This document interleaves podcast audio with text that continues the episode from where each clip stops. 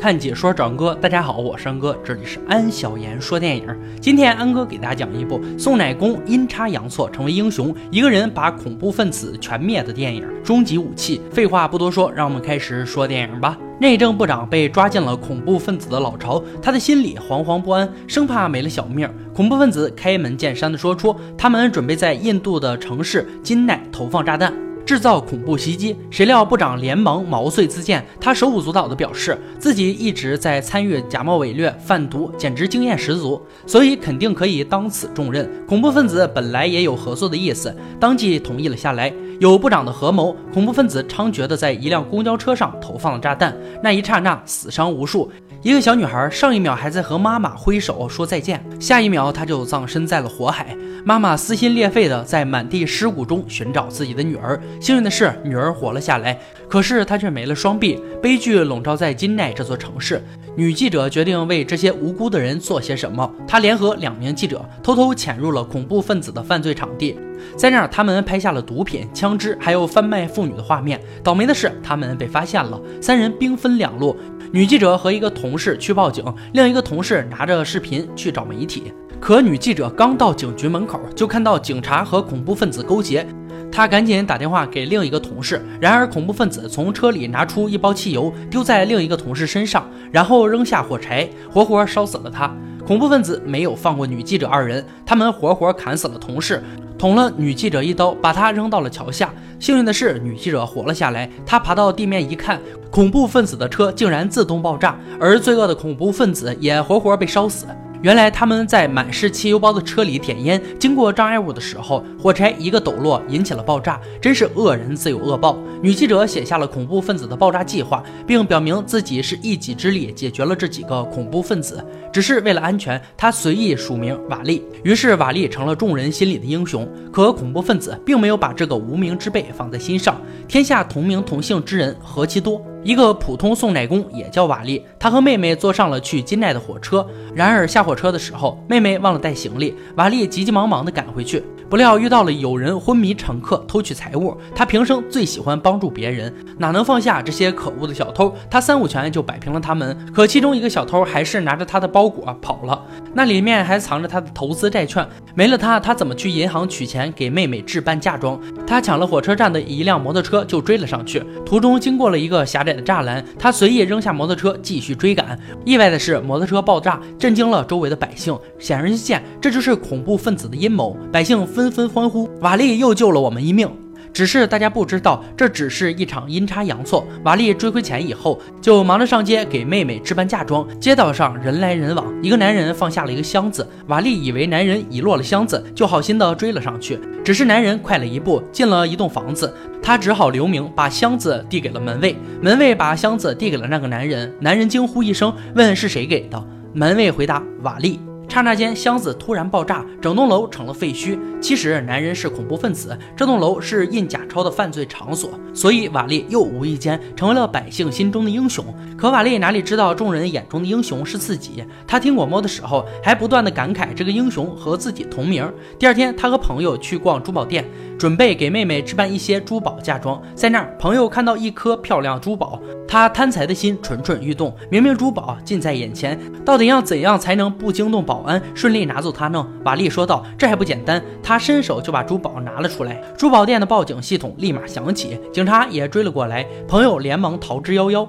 瓦利无处可躲，就藏进了一件战袍里面。可战袍太难闻，他忍不住打了一个哈欠，暴露了自己。他赶紧脚底抹油，而警察为了拦住他，就大声喊了一声：“瓦利跑了！”瓦利可是百姓心中的英雄，所有人开始狂追他，其中也包括一直以来密切关注瓦利事件的女记者。而瓦利看到这么多人追自己，就抢过一匹马。夺路狂奔，女记者没有追到瓦力，反而倒霉的遇到了一群色狼。这个时候，瓦力赶到，打趴了这些色狼，来了一场英雄救美。一刹那，女记者感觉自己遇到了真爱。她细细打听之前的两起爆炸事件，却发现瓦力之前的英雄事件完全就是一个天大的巧合。只是她没有放弃，他拿出那些普通百姓写的血书，恳请瓦力成为真正的英雄。那些血书都是百姓的信仰，他们相信瓦力一定可以救他们于水火之中。可瓦力只想守护好自己的妹妹啊！他告诉女记者，自己只是一个普通的送奶工，没有拯救天下苍生的能力，只是一切没有那么顺利。瓦利去银行取钱，却发现银行已经关门走人。原来因为伪钞窝点被瓦利意外毁掉，银行老板没有假钱流通，所以他干脆关闭银行，卷走了老百姓的血汗钱。百姓纷纷挡在银行门前，势必要拿回自己的钱。可是警察不仅不帮百姓，反而武力镇压他们。瓦利眼睁睁地看着无辜者被殴打，心里充充满了同情。其中一个男人急等着这笔钱给自己的女儿做手术，绝望之下，他极端地点燃了自己，以示反抗。瓦利再也无法置之不理，他以强大的战斗力干倒财务公司的黑手，要回了百姓的辛苦钱。所有的百姓欢欢喜喜，更加相信瓦利是拯救他们的英雄。女记者继续提出，恐怖分子还拐卖了女孩。瓦利一点也不废话，他刀剑并用，干倒了恐怖分子，救出了可怜的女人，其中包括一个盲眼女孩。那个女孩因为看不到英雄，感到无比失落。瓦利轻声安慰了她。瓦利的英雄事迹引来了一群支持者，有人甚至在电视上出面支持他，贬低恐怖分子。于是，恐怖分子毫不留情地杀害了其中一个支持者，还把他挂在了公共场所，写下“城市的爆炸即将继续”的威胁话语。女记者手足无措，生怕又有人死于非命。瓦利决定来一招引蛇出洞，他故意让崇拜自己的警察透露了自身的位置。果然，恐怖分子找上门。瓦利战斗力非凡，他一下子就收拾了对方，逼问了爆炸的地点。可是，城市爆炸只是为了转移大众的注意力，恐怖分子的阴谋是劫持一辆火车，让其撞上一个化学工厂。引起一场化学爆炸，到时周围的村子必将寸草不生，人们也会死伤惨重。瓦力又一次开挂，来了一场火车大战，反派死的死，伤的伤。他在最后一秒阻止了火车撞上化学工厂，可一个漏网之鱼侥幸活了下来。他记住了瓦力的样子。折腾了这么久，瓦力终于可以回到村里给妹妹举办婚礼。婚礼那天，一个光头送来了礼物，村民好心邀请他进去吃饭，可光头死活不愿意，拔腿就跑。瓦力感觉光头似曾相识，就追了上去。谁知光头残忍笑道：“只剩下一分钟了，你妹妹以及这个村子就要下黄泉了。”瓦力瞬间反应过来，这个礼物就是炸弹。他急急忙忙地跑回村子。这个时候，妹妹也发现了炸弹，她毫不犹豫地拿起炸弹，跑到无人的地方。瓦利慌忙地追上去，可还是晚了一步。妹妹成功扔出炸弹，可她自己却身受重伤。临死前，妹妹没有一丝后悔。